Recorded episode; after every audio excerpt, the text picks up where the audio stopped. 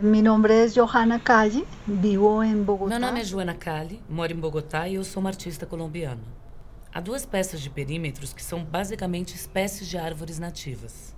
Essas obras são escritas à máquina, usando uma máquina mecanográfica datada de mais ou menos 1940. É um texto datilografado em papel antigo. Para mim, é importante que a técnica, o suporte, todos os elementos da obra estejam interrelacionados.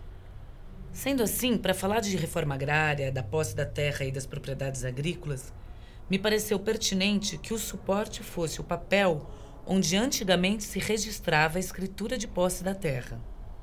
O meu principal interesse é representar espécies de árvores nativas de diferentes zonas térmicas.